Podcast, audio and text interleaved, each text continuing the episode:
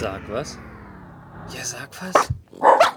Hallo und herzlich willkommen zu einer neuen Ausgabe von Sag was Geek Talk hier aus dem Perlacher Höllenstudio.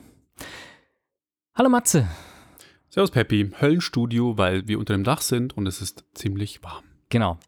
Deswegen haben wir beschlossen, auf sämtliche guten Regeln im Radio und Podcasting zu verzichten. Wir haben sowohl den Ventilator auf höchster Stufe im Hintergrund laufen, als auch die Fenster geöffnet. Das heißt, entschuldigen wir uns für irgendwelche Nebengeräusche? Nein, ihr müsst da einfach durch, weil wir müssen es auch, um für euch was Neues zu bieten. Insofern äh, leiden wir quasi gemeinsam. Wir beim Aufnehmen, ihr beim Hören alles gut. Wie das klingt. Also ihr leidet beim Hören, weil, äh, ja, das Störgeräusche. Hoff, hoffen wir nicht, dass ihr leidet beim Hören, ähm, nur wegen den Störgeräuschen. Ansonsten bemühen wir uns, vernünftige Sachen zu machen. Natürlich, wie immer. Und damit würde ich auch gleich sagen, ab zum ersten Thema. Du hast, es ist was Besonderes. Also ja, was ganz das, Besonderes. Es freut mich ja fast schon so ein bisschen. Ja, es ist eine, eine lang, lange Feindschaft zwischen Marvel und mir hat sich wieder ein bisschen gelegt und äh, ich habe einen Marvel-Film gefunden, den ich tatsächlich nicht, Achtung, Explicit Lyrics, voll scheiße fand, sondern okay. Jetzt, ich habe das irgendwie anders im, im, im Hinterkopf gehabt. Das ist, ich weiß, dass dir Tor 3 komplett das Kraut ausgeschüttet hat, dass du den Film wirklich richtig scheiße fandst. Aber die vorigen hatte ich jetzt nicht den Eindruck, dass du die wirklich so schlimm findest, also, nicht so die Favorites, aber jetzt so kann man sich anschauen, doch. ist okay. Echt. Guardians of the Galaxy 2 fand ich echt enttäuschend, weil alle gesagt haben, ist so ein geiler Film. Ich fand den Humor einfach nur Banane irgendwann. Okay. Und äh, dann so die X-Mens vorher, wo ich ehrlich gesagt einen Überblick verloren habe, was, welche X-Mens, ob das jetzt ein Reboot war oder eine Side-Story. Ich habe es nicht mehr gecheckt irgendwann, fand ich nicht mehr gut. Und Wolverine, mein absoluter Lieblingscharakter im Universum von Marvel, hat ja einen dritten Teil bekommen, es war Wolverine 3, der letzte, wo ähm, quasi Hugh Jackman so ein bisschen der, der Trailer war so ein bisschen dirty, alles so in gelb-brauntönen, das ist so Road-Movie-mäßig. Ne? Genau, Logan. Und da dachte ich mir, hey, das wird so ein geiler Road-Movie und so ein Revenge-Movie.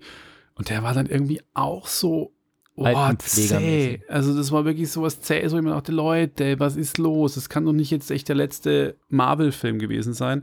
Und ich war echt mit dem Thema ziemlich durch, muss ich wirklich sagen. Also okay. Also ich, ganz ehrlich, jetzt mein Fehler, dass ich natürlich die X-Men da jetzt nicht so, ich beziehe mich halt erstmal auf das, äh, dieses ganze MCU, diese Avenger und drumherum Geschichten.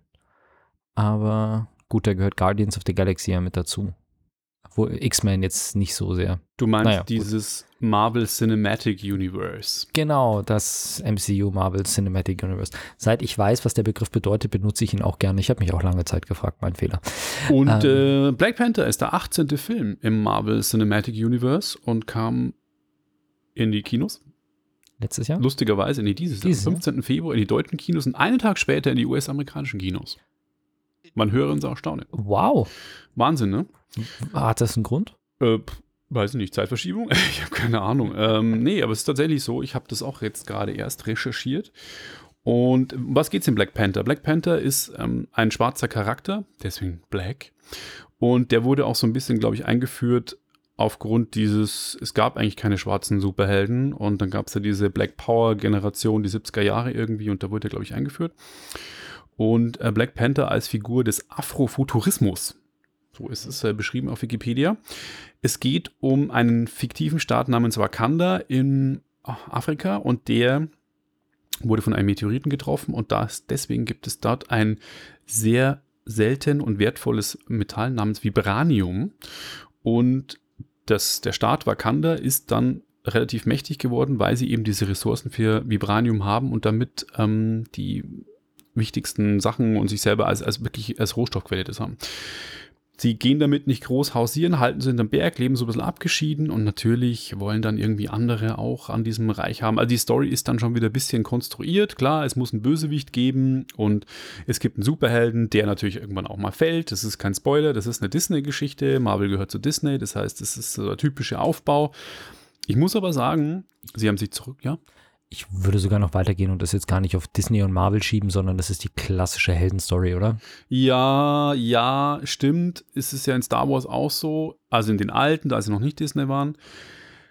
Ähm, aber ich finde es trotzdem immer noch, wenn es ein Disney-Marvel-Film ist, dann ist es, wirkt es für mich immer extrem konstruiert von der Geschichte. Und das erfüllt Black Panther auch. Also dies, das wird das Drehbuchrad, jetzt wird da überhaupt nicht neu erfunden. Ja, und ich muss aber sagen, mir hat er deswegen gefallen, weil eben diese schwarzen Charaktere so ein bisschen den ganzen ein bisschen einen anderen Flair geben. Es spielt viel in Wakanda, das heißt nicht in irgendwelchen ständigen Großstädten, wo alles durch die Luft fliegt. Die Special Effects sind da, aber dezenter, sind nicht so übertrieben der blöde Humor ist mir wirklich nur ein einziges Mal aufgefallen, wo ich gesagt habe, okay, das hat es jetzt gebraucht. Das hat wahrscheinlich irgendjemand gesagt, der muss rein und deswegen ist es so. Fand ich aber deswegen viel angenehmer eigentlich. Und deswegen auch für Nicht-Marvel-Fans kann ich wirklich sagen, also für Marvel-Fans sind die MCU-Filme ja sowieso, glaube ich, Pflicht, die muss man sich anschauen, weil es kommt auch eine Geschichte vor, wie der Vater des Hauptcharakters, ich will ihn jetzt nicht aussprechen, weil ich spreche ihn sicher falsch aus, der stirbt in einem anderen Marvel-Film. Ich habe jetzt leider vergessen, in welchem. Ich habe es ähm, nicht genau als auf dem Schirm. Captain Und, America Civil ah, War. Ah, richtig, genau. Sehr gut, sehr gut, gut dass du dich so auskennst. Äh, auf jeden Fall in Captain America Civil War gibt es eine Szene, wo der bei einem Attentat getötet wird, bei einer Ansprache. Und ich habe es sogar erkannt. Ich habe den Film gesehen und zu, zu Kirstin gesagt, hey, das kenne ich aus einem anderen Film, habe es dann zwar googeln müssen und ähm, da ist halt wieder die Verbindung zu anderen Marvel-Filmen da. Das ist schon toll, dass die das Universum so haben, aber sie versuchen nicht akribisch jetzt noch einen Spider-Man hier einzubauen oder einen Hulk oder sonst irgendwas, sondern es bezieht sich wirklich auf diese Charaktere. Und ich will von der Story jetzt gar nichts spoilern, habe schon gesagt, sie ist jetzt nicht mega innovativ und neu, aber ich habe mich sehr angenehm und gut unterhalten gefühlt von diesem Film. Wirklich. Hat mir echt, auch die Musik, Richtig cool, cooler Style, mhm. ähm, ohne dass man jetzt krasser Hip-Hopper sein muss. Das ist wirklich äh, cool. Das ist ein cooler Film. Äh, wobei jetzt in den Filmen, also der Black Panther äh, hat ja eine durchaus nicht kleine Rolle in Civil War. Also der, der Schauspieler spielt ja als Black Panther da schon mit. Der, mhm. bei, bei Captain America Civil War geht es ja so, dass die Avengers sich spalten und zwei Gruppen quasi gegeneinander sind. Und da ist der ja quasi über einen großen Teil des Films mit dabei. Wo man eben auch das sieht, wie er, wie sein Vater stirbt. Ja, ja, du meinst, genau. es ist ein Civil War, aber ich meine, genau. Black Panther kommt in der anderen vor. Genau, und äh, Nee, nee, ich meinte jetzt, er hat schon seinen Sidekick-Auftritt, hatte er schon, dass er eingeführt worden ist und das ist jetzt der Hintergrund zu ihm und seine Story dazu, was genau äh, ganz schön eingeführt ist und auch sehr, sehr gut passt. Und natürlich sollte man sich Black Panther vor allem anschauen, bevor man sich Age of Ultron anschaut, weil äh, ich habe von Age of Ultron nur die Trailer gesehen bisher. Das ist jetzt der, der im Kino war im Mai. Der oder? Avengers, genau, der ja. große, der, der mhm. dritte Avengers-Film. Ähm, da treten nämlich etliche Charaktere aus Black Panther mit auf den Plan. Und das sollte man dann schon soweit, äh, also es empfiehlt sich, den Black Panther gesehen zu haben, bevor man sich Age of Ultron anschaut, definitiv. Und für alle, denen das jetzt noch nicht zu viel sagt, kleiner Hinweis, das Vibranium taucht bei Marvel auch immer wieder mal auf, denn, und alle, die schon mal einen Marvel-Film gesehen haben, wo Captain America drin vorkommt, kennen das auch, denn Vibranium ist das Material, aus dem Captain Americas Schild gemacht ist. Oh. Deswegen hat es auch so viele Eigenschaften. Deswegen kann man auf dieses Schild auch schießen mit allen möglichen Waffen, weil das unheimlich stark die Energie absorbiert. Das ist eine Eigenschaft von diesem Material und deswegen ähm, zieht sich da halt immer so ein bisschen durch aber immer nur als einziges kleines Stückchen im MCU bisher. Und da kommt es jetzt das erste Mal größer zum Tragen. Also du wirst ihn dir auf jeden Fall anschauen. Ich habe Black Panther schon gesehen. Ach, du hast ihn schon gesehen? Ja, ja, Black Panther habe ich gesehen. Fand ich auch einen guten Film. Also gefällt mir. Das, äh, ich fand's toll. Ich meine, gut, abgesehen davon, dass ich sowieso äh, Afrika generell ziemlich einen beeindruckenden Kontinent finde und da so Aufnahmen immer toll finde, ist auch natürlich die ganze Story von diesem Volk und das ist alles sehr, sehr cool. Jo. Gefällt mir. Jo. Ja. Haben wir noch was zu Black Panther? Nö. Dann können wir nahtlos weiterspringen zu neuen Funktionen bei WhatsApp. Matze, WhatsApp kann jetzt endlich Gruppensprachanrufe. Super, dann können wir in unseren Gruppen jetzt nicht nur blöd chatten, sondern auch noch telefonieren und Videotelefonie machen. Seit ich Teil der einen oder anderen Gruppe bin und das bin ich durch unsere Multiplayer-Gruppe erst so richtig geworden. Es war das erste Mal, dass ich in eine Gruppe gekommen bin, in mhm. der viel los ist. ist es wirklich das erste Mal, dass ich bei WhatsApp die Funktion still ähm, genutzt habe. Da tut sich hier aber leider nicht, also wenn ich unterbrechen darf, Ja, aber stellenweise so wirklich piep, piep, piep. Die ist Das, aber äh, ziemlich tot leider. Jetzt schon, aber zeitweise waren es halt irgendwie so, du guckst zwei Stunden nicht auf dein Handy und hast dann 110 ungelesene Nachrichten. Das, ähm, naja, wie soll ich sagen? Aber ich stelle mir das jetzt vor, wenn solche so, so Gruppen, wo die ganze Zeit irgendwo was kommt und dann die Leute auch noch anfangen, damit zu telefonieren. Also ganz ehrlich, vermisst du die Funktion? Die, Video, die, die Mehrfach-Telefonie-Funktion? Ja. Ja, ich habe sie auch, das letzte Mal hätte ich sie brauchen können. Und ich dachte, ich hatte nämlich da schon gedacht, die wäre schon ausgerollt Mhm. und wollte tatsächlich mit zwei Leuten telefonieren und dann so, äh, scheiße, das geht ja gar nicht. Und dann ähm, wollten wir es machen und dann ging es nicht. Und dann habe ich es per FaceTime versucht. Da hat es auch nicht geklappt. Wobei da kommt es nämlich auch erst mit iOS 12. Mhm. Und was haben wir dann gemacht? Die Playstation an und haben da einen Eine Party-Chat. Party gemacht. Ja, ich habe letztes Mal, ganz ehrlich, ich war jetzt die ersten Male in der Situation, dass wir tatsächlich einen Kunden hatten, mit dem wir skypen wollten, also unsere Entwickler im Ausland und der Kunde in München und wir wollten irgendwie eine Konferenz machen und ein Projekt zu besprechen. Und letzten Endes lief es dann leider darauf hinaus, dass der Kunde kein Skype hatte. Okay. Ähm, und bei WhatsApp das auch nicht drin, weil ich hatte geschaut, aber es ging bei WhatsApp halt auch nicht. Aber ich muss ganz ehrlich sagen, jetzt sind wir ja relativ flexibel. Da wäre das zur Not mit WhatsApp mal gegangen. Aber prinzipiell ist natürlich der Business-Einsatz für WhatsApp auch eine ganz schwierige Geschichte. Also im geschäftlichen Einsatz. Bin ich auch mit dem Im Telefon. geschäftlichen und Einsatz so. ist es irgendwie schwierig. Ich habe das Problem dann ehrlich gesagt dadurch gelöst, dass ich in Skype einfach Telefonguthaben gekauft habe und habe eine Gruppe aufgemacht mit einem Skype-Kontakt und einer Telefonnummer. Habe Okay. dann auf Anrufen gedrückt und der hat halt den Skype-Partner auf Skype angerufen und der andere auf dem Festnetz. Das geht nämlich wunderbar. Ja. Fand ich erstaunlich cool. Das hat mein Problem damals gelöst. Ich muss ganz ehrlich sagen, ich so jetzt mit Freunden irgendwie mal zu dritt, wenn es wirklich sein muss, weil drei Leute unterwegs sind und drei Leute an unterschiedlichen Stellen sind und man möchte sich irgendwo treffen, könnte man das nutzen, aber da kann man auch einfach eine Location schicken. Also ich weiß nicht, vielleicht mache ich auch einfach zu viele Ko- Telefonkonferenzen, dass ich das privat nicht auch noch unbedingt brauche. Ich weiß es nicht. Bin mal gespannt, Ich wann brauch's- wirklich nutzen Ich brauche es, glaube ich, auch privat alle zwei Monate mal. Aber es ist halt schon geil, weil früher waren halt Telefonkonferenzen und Videokonferenzen, da musste man teure Systeme bezahlen. Und inzwischen geht es halt mit Free Apps, so ungefähr. Ja, das auf jeden Fall. Also achtet mal drauf, probiert es aus, wenn ihr darauf gewartet habt. Jetzt könnte die Zeit sein, dass diese Funktion endlich wieder da ist. WhatsApp wurde einige Zeit kritisiert dafür, dass sie zu wenig Innovationen bringen. Ähm, damit wären, hätten sie jetzt eine Innovation oder eine zumindest Evolution ihres, äh, äh, ihres Systems, ihrer App. Schauen wir mal, was draus wird und wie viel es dann am Schluss wirklich genutzt wird. Jetzt kommen wir zu einem Schlüpfrigen. schlüpfrigen Thema. Also wenn ihr jetzt unter 18 seid, dann bitte ich euch äh, wegzuhören. Der Jugendschutzpin wird jetzt aktiviert. Genau, wir einfach zur nächsten Kapitelmarke. Genau, springen. richtig. Und es geht um Virtual Reality, Thema oft bei uns, aber um Pornografie mit Virtual Reality in Kombination. Die Virtual Reality Branche sollte eigentlich 2017 oder schon 16 das Jahr von Virtual Reality werden. Ich habe so das Timing, ich glaube 2017 sollte das Jahr von VR werden, ist es nicht geworden. Das heißt, die Umsätze sind nicht so durch die Decke gegangen. Ähm, es ist nicht der Mainstream geworden. Ich sehe immer noch keine Leute in U-Bahn mit Brillen sitzen, selten eher, weil es technisch auch noch nicht so wirklich geht mit Wireless und so. Und deswegen scheint der Heilsbringer für die gebeutelte Branche wohl die Pornoindustrie zu sein, Was wie schon in den 80er Jahren bei VHS. Mit VR-Brillen in der U-Bahn. Was soll denn das bringen? Warum nicht? Weil du halt dann dir einen Film reinziehen kannst. Also in der U-Bahn vielleicht blöder, Okay, im Achso, Zug. im Zug oder im Zug Zug. oder so. Ah, okay. Und in der U-Bahn könnte es sein, dass du tatsächlich dann deinen, deinen Ausstieg verpasst. Ja, das wäre blöd. Äh, da ist Augmented Reality dann schon besser. Es gab in den 80er ja schon den Kampf zwischen VHS, dem Video Home System, dem Kassettensystem mit Video 2000 und Betamax. Und der wurde tatsächlich von der Pornoindustrie entschieden, in die Pornoindustrie gesagt hat, wir setzen auf VHS. VHS Forever. Und dadurch hat sich das schlechtere System, bei VHS ist das technisch schlechtere System auch durchgesetzt. Und vielleicht schaffen wir es, oder schafft es die Industrie auch mit Virtual Reality Porn.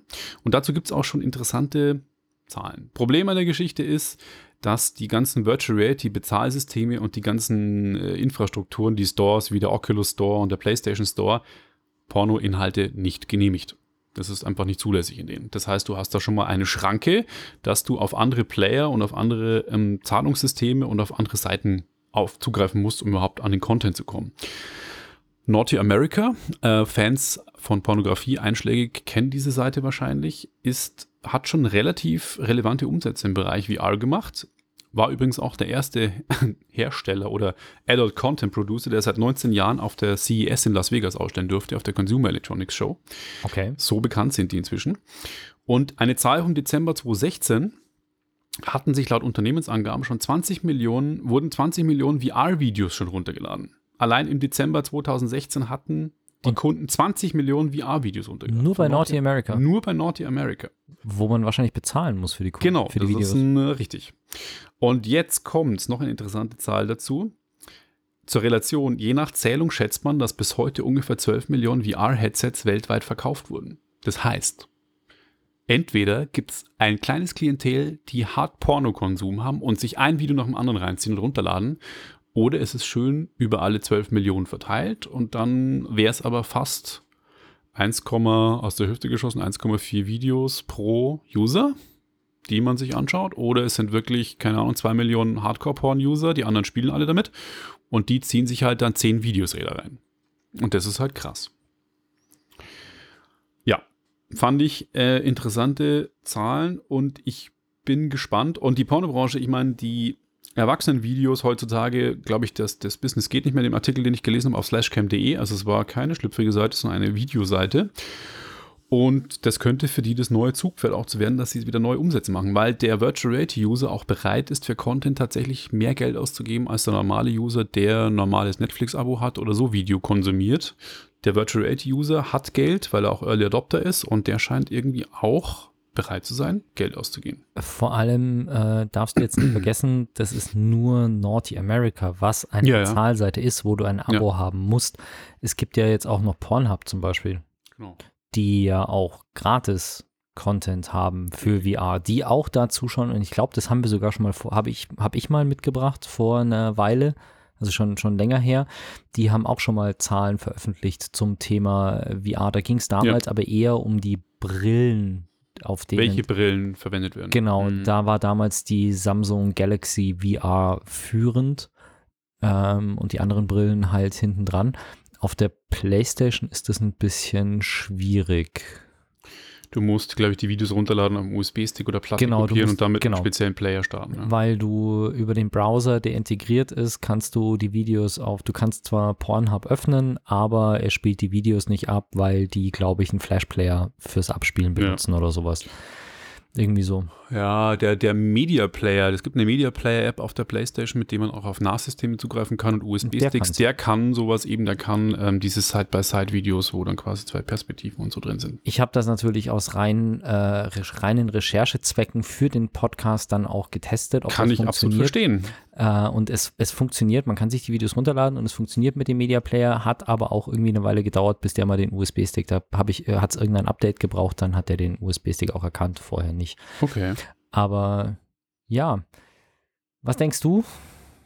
Wie geht's weiter mit Virtual Reality? Also, ich habe heute wieder einen Artikel zugelesen, da stand drin, äh, Virtual Reality is a dying äh, niche. Ähm, könnte sein, dass es langsam stirbt, wie 3D starb ja auch irgendwann. Vielleicht wird Augmented Reality dann wirklich das große Ding oder 4K etabliert sich ja, also zweidimensionales Video, sehr gut. Ich weiß es nicht. Ich bin auch so ein bisschen von VR enttäuscht, weil es hätte so viel Potenzial und ich habe das letzte Mal auch über Moss, über dieses Spiel mit der Maus gesprochen. Das ist so geil, aber was bringt mir das denn, wenn die Spiele dann alle drei bis dreieinhalb Stunden sind und der Autonormalverbraucher spielt keine Games? Und Gaming, klar, ist eine Branche, da kannst du Sachen etablieren, die gut sind, aber es müsste schon ein bisschen den Massenmarkt erreichen. Es fehlt die Killer-App, wo jeder sagt, ich brauche so ein Ding, wie ich ein, wie ich ein iPhone oder ein, ein, ein Smartphone brauche Mhm. oder wie ich einen geilen Smart-TV brauche. Die Leute haben, sind nicht bereit dazu. Die Sache ist halt irgendwie so ein bisschen, was ich mir auch denke, es ist halt zum Spielen ist es cool. Dafür ist es mir aber häufig zu viel Aufwand Genau. mit dem Aufbau. Genau. Das ist das Problem beim Spielen. Zum Medienkonsum. Zu Hause habe ich einen Fernseher mit 4K. da ist mein Netflix drauf und so weiter und so fort. Da gucke ich also auf dem Fernseher. Das heißt, ich würde, ich habe mir jetzt auch die Oculus Go nochmal angeschaut. Cooles System, weil keine Kabel, funktioniert gut, muss dein Handy nicht einbauen, alles top. Aber zu Hause Netflix gucken mit der Oculus VR Ja. würde ich schlicht und ergreifend nicht machen, weil dann bist du halt auch null ansprechbar. ja. Wenn irgendwie der Partner vielleicht noch was will oder sonst irgendwas, sondern du, dann wohnst du quasi zusammen, beide haben eine Brille auf und gucken sich irgendwas an. Super. Ähm, Ja, das, das, Lockout-Syndrom. ja, das will ich irgendwie nicht machen. Und ganz ehrlich, im Zug oder im Flugzeug, gerade wenn ich, wenn man zu zweit unterwegs ist, will man es wieder nicht dem anderen antun, dass man überhaupt nicht ansprechbar ist. Also mit Kopfhörer auf dem iPad was gucken geht ja noch, aber sonst ist man ja wi- wieder komplett raus. Das ist der eine Punkt. Und der andere Punkt ist, wenn ich alleine unterwegs bin, möchte ich meine Umgebung noch ein bisschen im Blick haben. Also ich möchte sehen, wenn jemand sich äh, aus dem Gepäckfach über mir Ja, ja, meinen verstehe Koffer ich, rausnimmt statt sein. Klar. Das heißt, ich würde mich damit nicht wohlfühlen, im Flugzeug zu sitzen mit VR-Brille und ähm, mit VR-Brille und Kopfhörern und Mhm. dann irgendwie einen Netflix-Film angucken. Und dann wird es langsam eng mit den sinnvollen Einsatzmöglichkeiten für die Dinger. Weil, keine Ahnung, aber dieses Netflix, du hast eine Leinwand und sitzt dann wie im Kino, wo drumherum noch irgendwas ist. Also diese Theater-Mode von den VR-Brillen, den finde ich irgendwie ziemlich Banane. Ist er auch. Das einzig Coole ist, ähm, dass es halt vielleicht ein großes Bild ist, wie wenn man wirklich im großen Kino sitzt und die Leinwand vor einem hat. Das ist schon gut, aber ich, das Wohnzimmer gefällt mir auch nicht, was dieser Theater Mode hat. Deswegen. Ja, und jetzt mal ganz im Ernst, also ich meine, wir haben beide einen großen Fernseher zu Hause. Das Mhm. ist so weit weg. Also ich kenne Kinosäle, wo die Leinwand kleiner erscheint als, äh, ja. Damit kommen wir zu Smartphones, oder? Ja. Handys. Handys. Also in dem Fall wirklich tatsächlich Smartphones. Der, die Sache ist ja immer die, gerade wir in Deutschland sehen halt sehr viele iPhones. Also das ist, man hat irgendwie den Eindruck, dass äh, Apple fast alle Telefone auf dieser Welt verkauft ähm, und die ganze Welt mit Telefonen ausstattet. Das ist nicht so ganz die Realität, weil es einfach viele Telefone gibt, auf denen Android läuft und allein der größte Android-Telefonhersteller Samsung verkauft mehr Telefone als Apple. Das sind aber die ganzen anderen noch nicht mitgerechnet. Und jetzt ist es tatsächlich so, dass es wohl so aussieht. Also die Zahlen sind ein bisschen schwierig zu vergleichen, weil Apple wohl offizielle Zahlen rausgibt, Samsung nicht. Aber die Gesamtschätzungen gehen davon aus, dass S- Samsung ein ganzes Stückchen oder ein Stückchen, also so ein paar Millionen Telefone pro Jahr mehr verkauft, als es Apple tut. Und jetzt hat sich da jemand von hinten angeschlichen und Apple einfach überholt. Der chinesische Hersteller Huawei Mhm. ist vielleicht vielen gar nicht bekannt, weil ich glaube, Samsung nach Apple die größte Bekanntheit hat. Vielleicht noch Sony baut Telefone, klar, das wissen die meisten auch noch, aber wenn es dann an die chinesischen Hersteller geht, wie eben die großen Huawei, HTC und so weiter, da ist halt bei vielen dann einfach aus. Und der Hersteller hat halt anscheinend jetzt Apple vom Platz 2 verdrängt auf den Platz 3 und ist damit der zweitgrößte Hersteller für Smartphones weltweit.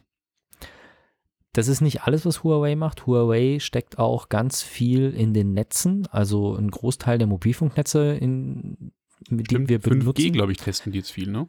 Ja, ist, glaube ich, mit der größte Hersteller für 5G-Hardware. Also das ähm, ist Huawei kennt ihr halt nicht, aber trotzdem stecken die Chips in den Masten, mit denen eure Telefone kommunizieren, wenn ihr halt mobil ins Internet geht. Und die sind so schon in der Netzinfrastruktur, glaube ich, ganz gut vertreten. Und mit 5G, da sind, dürften die auch marktführend sein. Genau.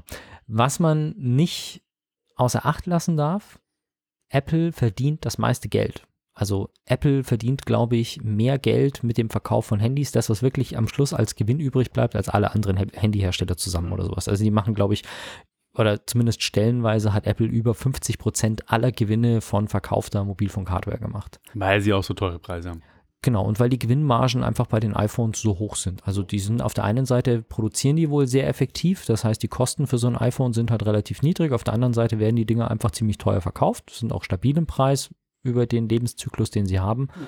Und damit verdient Apple an einem iPhone halt mehr, als andere für, die gesamte Produ äh, für das gesamte Telefon verlangen können. ähm, insofern, Mai ist halt so. Aber es gibt, wie gesagt, einen neuen großen Player, der von den Absatzzahlen her zumindest mal vorne liegt. Ich bin gespannt. Naja, ich meine, bloß weil Huawei mehr verkauft, wirst du jetzt nicht auf Huawei wechseln, oder? Nö, dafür bin ich in der. Apple-Infrastruktur verankert. Eben, und das ist einfach, man darf halt auch nicht vergessen, die, gerade die chinesischen Hersteller, wenn die in China gut etabliert sind, also ich meine, China ist ein Markt mit 1,2 Milliarden Menschen, die relativ gut durchdrungen sind mit Smartphones und ähm, in China werden halt, haben halt die meisten Leute, also natürlich gibt es in China auch genug iPhones und der Rest wird halt von chinesischen Handyherstellern bedient mit Modellen, die es bei uns teilweise gar nicht zu kaufen gibt. Und oder zu größten Teilen, keine Ahnung, wie hoch der Marktanteil von Samsung in China ist. Deswegen ist es jetzt mal, glaube ich, gar nicht so verwunderlich, dass Huawei Apple da überholt. Das Wichtige ist ja am Schluss eigentlich der Gewinn, der dabei rausfällt und da ist Apple mit Sicherheit noch ganz vorne.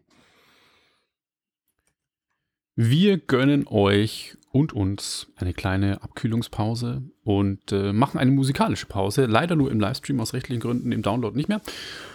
Diesmal ist es kein Rapper aus München oder ein deutscher Rapper, sondern ein Amerikaner. Wir hatten auch schon öfter Amerikaner in der Sendung, und, aber er kommt nach München und zwar im September, am 23. September ins Backstage. Er war auch schon öfters in München, ich habe ihn auch schon ganz oft gesehen und ich finde ihn super.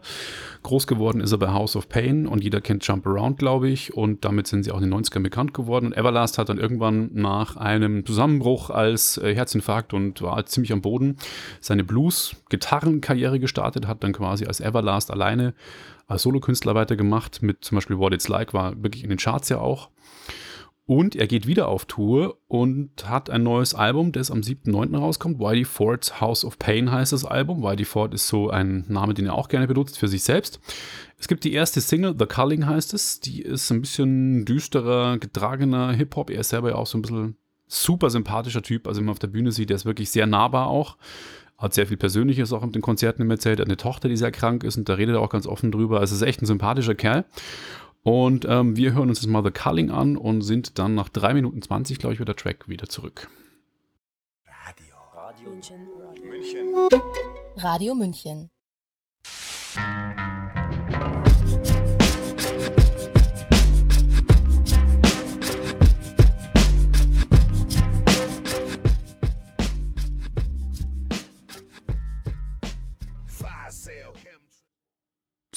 Jetzt ist der Track zu Ende. Everlast vom im September kommenden Album Whitey Ford's House of Pain. Ich bin gespannt. Ich bin noch nicht sicher, ob ich am 23.09., wenn er in München im Backstage ist, ähm, Tourdaten gibt es auf seiner Facebook-Seite, ob ich da hingehe, weiß ich noch nicht. Ich habe schon so viel in live gesehen, aber ich finde es spannend und wenn ein großer Künstler der alten Hip-Hop-Garde ein neues Album bringt, sollte man auf jeden Fall, wenn man mit Hip-Hop was anfangen, mal reinhören. Wir starten mit was anderem. Genau. Vielleicht startet jemand neu. Also, äh, abgesehen davon, wenn der Verkehrslärm mehr geworden ist, wir haben es jetzt auch noch das letzte Fenster, das zur Straße rausgeht, aufgemacht. Es ist so heiß. Einfach, das brauchen wir heute einfach. Genau, es gibt eventuell einen Neustart für Android. Fuchsia soll es heißen. Ist Fuchsia eigentlich eine Pflanze? Äh, Irgendwoher kenne ich den Begriff Fuchsia. Kann sein, dass das eine. Pflanze ist oder.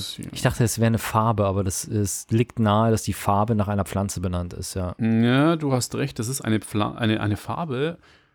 So ist der so Vivid Purplish Red Color. Ich finde sie ziemlich ätzend. Die Farbe. Äh, ich wollte gerade sagen, irgendwas so zwischen, ich hätte es ein bisschen blasseres Rosa. Rosa, ganz ätzend. Das ist quasi wie Magenta in ätzend. Also Magenta noch ätzender. Da wird man ja blind, wenn man sich das anschaut. Wobei, also wenn man sich diese Short hier unten anschaut, ich habe es gerade Als gegoogelt, Klamotten. dann ist es schon dezenter. Ja, so ein So, so Koralle-mäßig bloß Genau. intensiver. bisschen intensiver als Koralle, während das andere Bild, was als Beispiel da war, irgendwie eine knall-lila-pinke Fläche ist.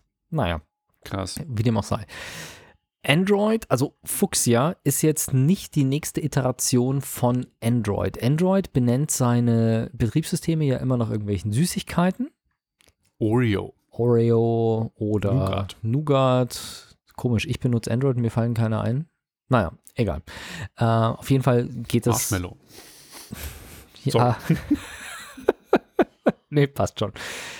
Fuchsia ist keine Süßigkeit, keine Pflanze. Das ähm, wird tatsächlich ein komplett anderes Betriebssystem als Android. Also die Entwicklung von Android wird mit Sicherheit ganz normal weitergehen, üblicher Zyklus, jedes Jahr ein neues. Aber so in fünf Jahren wird dann Fuchsia rauskommen. Die, den Fokus legt Google dabei wohl sehr stark auf die Themen Sicherheit und Sprachsteuerung. Also ja, wie soll ich sagen, die beiden Dinge, die momentan gerade irgendwie sehr gehypt werden. Google ist ja mit dem Assistant nochmal ein ganzen, ganzes Stück nach vorne gekommen bei der Sprachsteuerung, würde ich sagen. Also das, was, wenn das mal so alles ausgerollt ist, was Google zum Assistant vorgestellt hat, dann ja, alles klar. Hast du das eigentlich mitbekommen? Wir haben ja mal über den Android Assistant gesprochen, als die den vorgestellt haben und gesagt, dass der so krass ist, dass der quasi den Turing-Test besteht weil der, also für diejenigen unter euch, die das nicht gehört haben, der. Du, also ich kann mich an den Turing-Test-Geschichte bei dem Google Assistant. Ja, genau. Ja, genau. der Google Assistant fängt nämlich an, und so haben sie das vorgestellt, wenn ihr einen Termin ausmachen sollt, irgendwo, wo man online nicht buchen kann, dann ruft er die Leute wirklich an und macht per Sprache einen Termin aus und unterhält sich da mit den Leuten. Und das haben sie bei einer äh, Konferenz vorgestellt und das war so krass, dass die Gesprächsteilnehmer nicht gemerkt haben, dass sie mit einem äh, Computer sprechen, ja. was dann der, der Turing-Test wäre. Künstliche Intelligenz, inter, mit künstlicher Intelligenz interagiert und es nicht gemerkt. Ähm, das hat wohl so große Wellen geschlagen, dass der Assistent unterdessen, wenn es dann eingeführt wird, sich meldet und sagt, dass er ein Computerassistent ist damit die Leute sich nicht verarscht fühlen. naja, auf jeden Fall Sprachsteuerung, großes Thema bei Google, äh, bei Google und Android. Und das ist natürlich eines der Kernthemen in Fuchsia. Dazu das ganze Thema Sicherheit, was irgendwie auch immer wichtiger wird, weil wir haben immer mehr Daten auf diesen Geräten und irgendwie für Sicherheit interessiert sich kaum ein User. Deswegen muss es wohl ins Betriebssystem einfach so tief rein, dass da weniger passieren kann. Hm. Wir werden es sehen. Eine weitere Sache soll aber auch sein, dass Fuchsia für alle Systeme sehr, sehr ähnlich aussehen soll. Das heißt, Was heißt für alle Systeme? Vom IoT-Device, also vom Internet of Thing-Device, wenn du dich bei deinem, ähm, mit deinem intelligenten Thermostat mit Fuchsia verbindest, soll diese Oberfläche genauso ausschauen und genauso zu bedienen sein, wie es auch das Chromebook ist vielleicht, also ein Laptop, auf dem Fuchsia dann läuft. Also vom IoT-Gerät über das Smartphone bis hin zum Computer soll es überall gleich aussehen. Das ist ja eine Geschichte, die, wie soll ich sagen, es gibt immer mehr, immer mehr Geräte und ja, das ist auch so ein bisschen der Punkt, warum ich so lange gezögert habe, mir wieder ein I, äh, iPad zu holen, weil ich einfach gedacht habe, okay, ich habe den ganzen Tag ein Android-Device in der Hand und ähm, komme ich mit dem iPad überhaupt zurecht, wenn ich dann immer umschalten muss? Und ja, natürlich, ich kann das iPad bedienen, aber ganz ehrlich,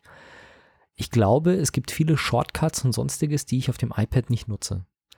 Also dieses ganze Notification Center und sowas, das ist, das verhält sich einfach so anders und das Notification Center benutze ich so oft bei meinem Telefon, dass ich bei meinem iPad einfach irgendwie damit nicht zurechtkomme, weil ich da nicht umschalten kann. Oh, ja, die kann App, verstehen, wenn die App-Bedienung ist klar. Uh, aber so viele Dinge, wie zum Beispiel dieses Bild in Bild oder äh, Dual View, dass man ja. zwei Fenster hat und solche Sachen, das nutze ich alles nicht so viel, wie es eigentlich cool wäre mit dem iPad. Aber naja, was soll's. Das ist aber wahrscheinlich auch ein Punkt dahinter, ähm, warum Google das neu aufsetzen will von hier nach da. Weil das ist ja momentan auch schon so, dass, dass es Android auf den Chromebooks gibt. Die laufen ja auch mit, oder nee, die laufen mit Chrome OS.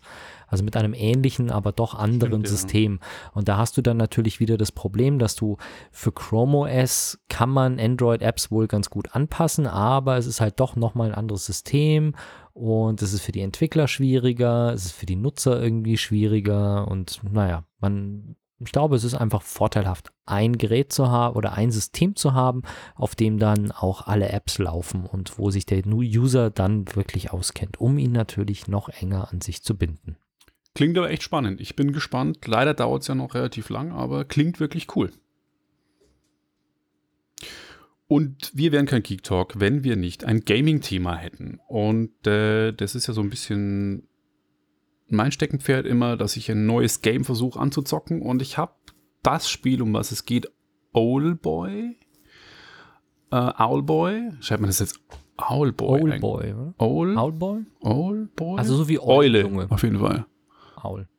Owl würde ich sagen. Owl. Owlboy. Owlboy. Owl. Ähm, peinlich eigentlich. Ähm, auf jeden Fall, ich habe es schon seit längerer Zeit zu Hause und habe es dann auch mal angefangen und muss sagen, am Anfang war ich nicht geflasht. Dachte mir, hm, okay, worum geht's? Es ist ein 2D-Plattform-Adventure, heißt klassisch, wie sie gerade alle bei den ganzen Indie-Games in sind.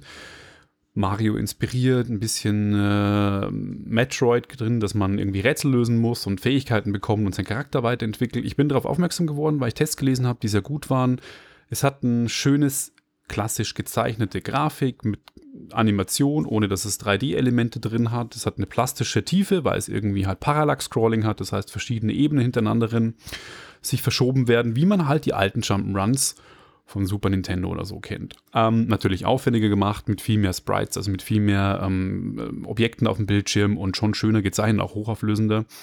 Ich habe es angefangen und fand es am Anfang so ein bisschen strange, weil es geht um einen stummen ähm, Eulenjungen, der auch noch so einen ganz komischen Namen hat irgendwie. Jetzt muss man mal kurz gucken, wo ist denn der Name überhaupt? Also es ist wirklich eine Eule. ja, der heißt O- Otus, heißt der. Okay. Und ähm, der ist stumm.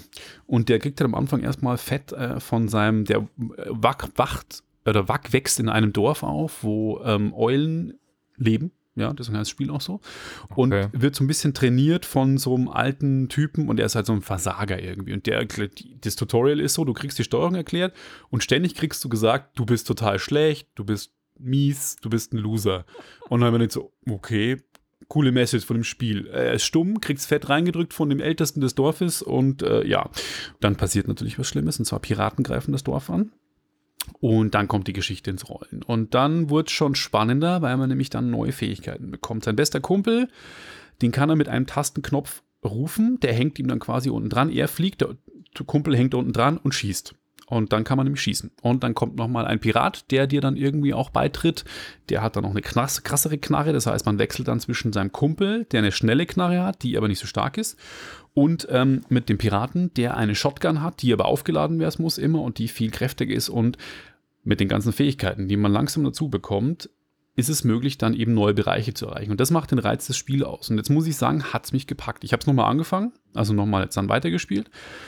Und dann habe ich gemerkt, dass es mich mehr begeistert hat und mehr gebunden hat als die, ich sage jetzt mal, großen Spiele, die ich gerade für PlayStation und Xbox spiele. Da spiele ich ja parallel auch immer noch andere Spiele, die grafisch halt super HDR und 4K sind, aber Owlboy hat mich jetzt irgendwie so ein bisschen begeistert, geflasht. Spiel kam tatsächlich vor zwei Jahren schon raus für im November 2016 für Xbox, äh, Entschuldigung, für PC und für Mac und für Linux. War dann lange in Entwicklung für die anderen Systeme, kam dann eben jetzt auch im Februar, glaube ich, oder März für Nintendo Switch raus und im Mai dann auch für PlayStation 4 und Xbox One. Insgesamt hat die Entwicklung von dem Spiel neun Jahre gedauert. Das heißt, haben 2007 angefangen, 2016 ist es fertig geworden. Und es ist ein kleines Entwicklerteam irgendwie, die heißen D-Pad Studios und äh, haben das echt toll gemacht, finde ich, für das, dass sie so ein kleines Team sind. Und um jetzt das Ganze, so mein, mein Bericht ein bisschen abzurunden, wenn man sich wirklich für 2D-Plattform-Games à la Mario mit Metroid oder Castlevania-Anleihen begeistern kann, sollte man Owlboy wirklich eine Chance geben, weil es hat auch einen IGN-Score von 9,3 von 10 und IGN ist ja auch so eine Instanz, International Gaming Network vom, vom Gaming her.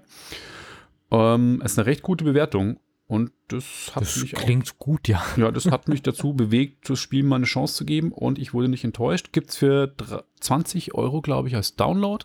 Als Retail-Version, also wenn man sich als Modul kaufen will, kam es im Mai eben auch raus für die, für die Switch, kostet es 30 Euro. Ist meiner Meinung nach aber wirklich die Kohle wert und ein sehr sympathisches, ähm, lustiges Game und es wird auch nicht so negativ, es geht nicht so negativ weiter, wie es anfängt, dass man eine reingedrückt bekommt, sondern man ist dann irgendwann doch der Held. Und das macht dann doch irgendwo Spaß. Jetzt musst du mal kurz erklären. Du hast gesagt, das ist ein Plattform-Adventure. Mhm. Ich habe jetzt schon ganz oft in anderen Podcasts, gerade wenn es bei Radio Nukular um Spiele geht, fällt ganz oft der Begriff Plattformer. Was, kannst du mir erklären, was ein Plattformer ist? Jump'n'Run eigentlich. Ein Das ist Jump'n'Run. ein anderer Ausdruck für Jump'n'Run, ja. Ah, Wo du quasi von Plattform zu Plattform hüpfst. Darum geht's. okay. Wieder was gelernt. Ich dachte, das hätte irgendwas mit der Plattform zu tun, auf der das System Ach so, läuft. Also nee, sowas nee, wie nee. so ein, äh, das ist ein Ex Exclusive-Titel oder sowas Nee, in der nee. Richtung. Ah. Das ist tatsächlich ein Plattform von Plattform hüpfen. Ja. Okay. Hm. Ich habe euch noch was Spannendes mitgebracht. Ein, es kann fliegen und macht Strom. Äh, eine Drohne mit Solar. Alles, was ich bisher geflogen bin, hat eher Strom gebraucht, Ja, wenn eine Drohne, warum haben eigentlich Drohnen keine Solarzellen? weil die, das stelle ich mir lustig vor, wenn du auf den Drohnen, auf den Rotoren Solarzellen drauf hättest. Nee, aber auf dem Gehäuse. Hm. Wahrscheinlich, weil die Menge an Strom, die du da drauf bekommst, einfach Nicht reicht natürlich, um die Drohne zu bewegen, aber du kannst ein bisschen den Akkulaufzeit verlängern. Also, wenn ich mir meine Mavic anschaue, die hat 48 Milliampere-Stunden. Das ist schon ein ordentlicher Akku. Also, mal zum Vergleich, ich glaube, du darfst bis 100 Milliampere-Stunden darfst du ins Flugzeug mitnehmen. Ah, okay. Wenn du über diesen 100 Milliampere-Stunden bist, musst, brauchst du eine Genehmigung der Fluggesellschaft, damit du den Akku überhaupt im Flugzeug transportieren darfst. Also, das ist schon ein ordentliches Teil und die Dinger, die ziehen echt vergleichsweise viel Strom. Also deswegen, ich glaube, Okay. dass das Solar, das wäre da auf der kleinen Fläche das äh, Solar draufzupacken. Erstens mal hat es wieder mehr Gewicht, was die Akku. Also ich, ich befürchte, dass beim Betrieb einer Drohne das Gewicht quasi mehr Strom fressen würde, als die Solarzellen beisteuern können. Alles klar. Verstehe. Deswegen macht das, glaube ich, keiner. Ähm, aber es gibt eine Drohne, ja. Also es ist, es hat mit einer Drohne zu tun. Und zwar ist es ein quasi fliegendes Kraftwerk. Und als ich mir die Bilder das erste Mal, ich habe das Thema schon für den letzten Podcast quasi vor, ähm, gesammelt gehabt, aber habe es dann nicht mehr eingebaut, weil wir zu viele Themen schon hatten. Äh, und jetzt habe ich mir das nochmal genauer angeschaut und habe festgestellt, dass es ganz anders funktioniert, als ich mir das vorher gedacht hatte. Ich dachte, das ist einfach eine fette Lastendrohne, die irgendwie so einen Container hochhebt, in dem dann irgendwas passiert, aber ist es gar nicht. Das ist quasi so eine Segeldrohne. Okay. Das heißt, du hast als die Basiseinheit ist quasi so ein Überseekontainer. Also so ein ganz normaler Schiffscontainer, ob das jetzt ein 20, 30 oder 40 Zoll Container ist, egal, aber es ist ein Container, den man auf dem LKW transportieren kann und der steht am Boden. Und der hat eine kleine Drohne, aber jetzt nicht so ein Quadrocopter, sondern sowas wie so ein kleines Segelflugzeug. Mit einer relativ großen Spannweite, wiegt 10 Kilo. Das Ding, ist ultra leicht, hält unheimlich viel aus. Und dieses Ding steigt quasi aus eigener Kraft ein bisschen auf, wird dann in den Wind gedreht. Und dann, wenn der Wind so richtig anreißt an dem Ding, der reißt das Teil äh, wirklich mit krassen, äh, mit wirklich krassen Kräften an. Jetzt muss ich mal schnell schauen, weil hier stand nämlich drin, das sind ein paar G, was da, äh, was da dran zieht. Ob ich das jetzt auf die Schnelle finde, äh, nee, beim Überfliegen von dem Artikel finde ich es jetzt nicht, aber ich glaube, es waren wirklich mehrere G, die da auf dieses Teil wirken. Krass. Und das reißt die Drohne halt nach oben, wie einen ganz normalen Drachen. Also wie wir es aus, den, aus der Kinderzeit, wo wir Drachenfliegen waren, kennen. Du, du rennst irgendwie ein bisschen los, sodass der Drache so ein paar Meter in die Luft kommt. Und wenn er da mal im Wind ist, dann zieht der auf einmal richtig an. Und da kennen wir alle Videos, wo Leute irgendwie mit Kites oder sonst irgendwas riesige Sprünge machen oder so kleine Dreiräder irgendwie da dranhängen am Strand und da irgendwie mit 60, 70 km/h dahin ziehen. Und diese Drohne reißt es eben auch nach oben und die ist aber an einem Seil festgemacht. Und was jetzt ist, dieses Seil ist an einer Seilwinde, die halt, ein gewiss, die halt einen Generator antreibt. Und durch dieses Anreißen wird quasi der Generator angetrieben. Ja, aber dann ist doch die Gewinde irgendwann mal aufgerollt oder Natürlich, ausgerollt. die ist ja. ausgerollt, Ja. dann stoppt das Ding, dreht sich aus dem Wind, kommt wieder runter, dabei wird die Seilwinde wieder aufgerollt und dann dreht sich wieder in den Wind und zieht wieder nach oben.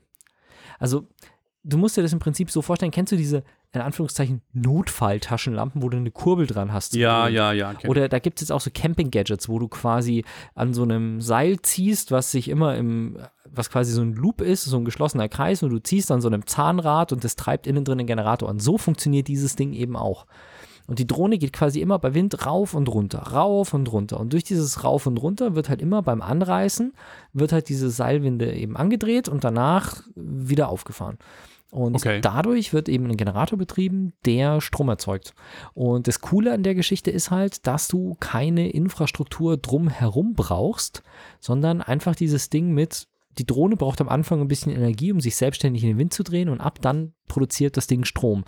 Ist aber transportabel. Das heißt, du kannst dieses Teil auch quasi in, äh, auf einen LKW packen und irgendwo hinfahren, wo du halt jetzt sehr ähm, remote bist oder also wo du ab- vom Schuss einfach bist. Oder im, im schlimmsten Fall, sagen wir mal, Naturkatastrophe, ähm, Versorgung zusammengebrochen, Infrastruktur beschädigt, dann kannst du zumindest in so einem Camp oder sonst irgendwo mal so ein, so ein Kraftwerk aufbauen und hast zumindest unter den richtigen Windbedingungen da noch ähm, Strom. Was irgendwie sehr cool ist. Also Ziemlich ich- coole Idee, Ja, wirklich. fand ich, fand ich auch. Vor allem diese geschickte Steuerung immer rauf und runter, das regelt die sich halt selber wahrscheinlich und dann ist, äh, dann ist gut. Und ich habe jetzt gerade beim Überfliegen gesehen, ich glaube, das Ding produziert 5 bis 10 kW, was jetzt auch nicht so, ist jetzt, jetzt nicht gigantische Mengen, aber so für Notfalldinge, also ich meine, 5 bis 10 kW sind besser als gar nichts. Allerdings.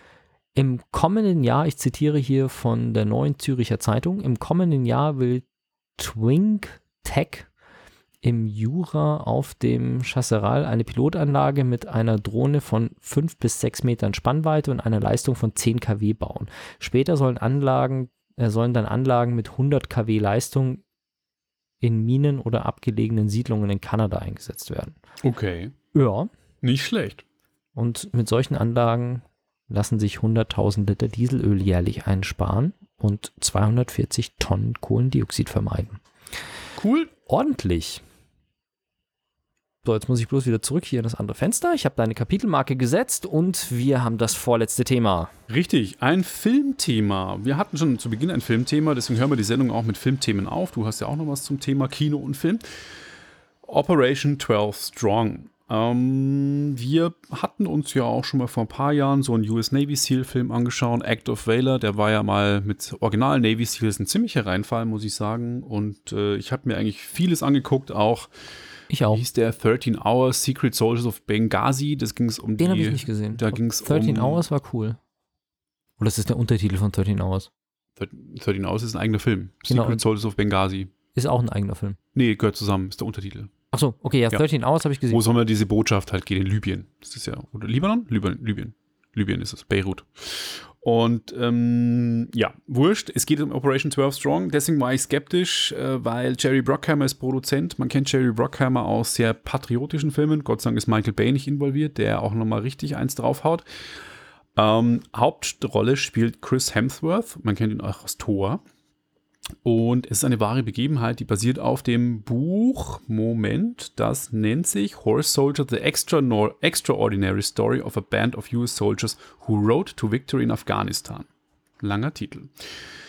Nach dem 11. September schickt die USA eine Spezialeinheit, also wirklich nur zwölf Mann, in die Berge von Afghanistan, die eine Stadt einnehmen soll, und zwar Masa-e-Sharif, die von einem afghanischen Warlord beherrscht wird und der verdächtigt wird eben mit in die Terroranschläge vom 11. September verur- also involviert zu sein und man kann sich vorstellen, zwölf US-Army-Soldaten und einer davon, nämlich der Leiter, der Chris Hemsworth, der, der also Schauspieler ist, der hat keine Erfahrung im Feld gehabt. Der war wirklich ähm, einfach nur ein Schreibtischhengst und den schicken sie da halt hin. Das war halt eine super Idee auch. Mhm. Und ähm, ja, die haben sich dann verbündet mit anderen Afghanen und sind gegen die Taliban mit Pferden geritten. Teilweise konnten die Soldaten gar nicht mehr reiten, deswegen war das auch so ein bisschen spannend. Das Buch heißt ja auch Horse Soldiers. Auf jeden Fall in dieser Gegend waren 50.000 Taliban-Anhänger auch. Ähm, sie hatten natürlich die krasse Unterstützung der US-Luftwaffe, das heißt B-52-Bomber waren immer am Start, die halt immer Luftschläge angefordert haben. Das heißt, die sind immer geritten und haben dann immer die ganzen äh, Dörfer, die von den Taliban besetzt waren oder Stellungen, ausgekundschaftet und dann von der US-Luftwaffe bombardieren lassen. Ich war von dem Film positiv überrascht, weil er nicht nur die tollen heroischen, klar, er hat Pathos und die tollen Amerikaner aber zeigt, aber auch die Gegenseite. Das heißt, man sieht, was in den Dörfern passiert, als die Taliban sind. Es wird klar ein Feindbild aufgebaut, die Taliban sind die Bösen.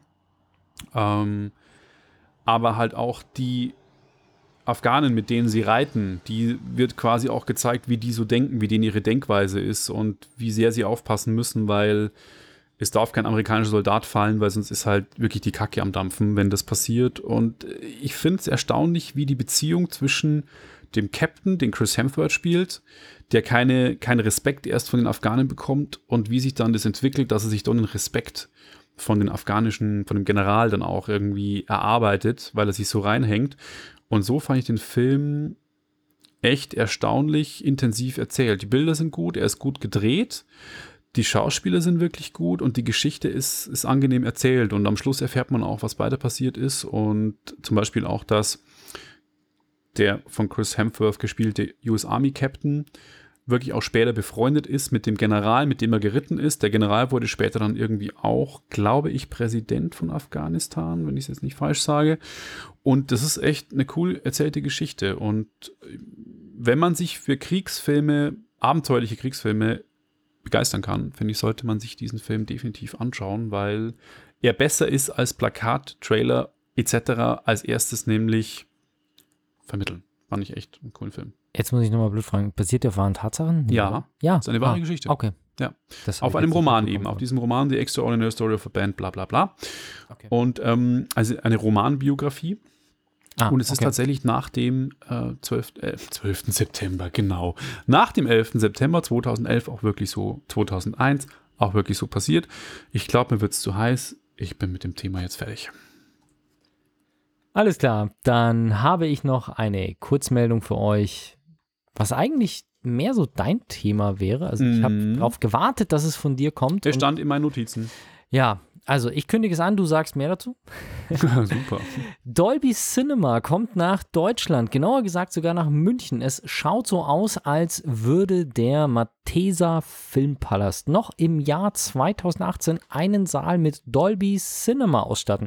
Was eine grandiose Nachricht ist für alle Leute und es tut mir fast weh im Herzen, das zu sagen, weil ich das Matheser eigentlich wirklich ungern empfehle. Aber es ist eine gute Nachricht für alle Leute, die richtig geilen Sound im Kino haben wollen. Und kannst du mir in einem Satz nochmal beschreiben, warum Dolby Cinema jetzt so viel geiler ist?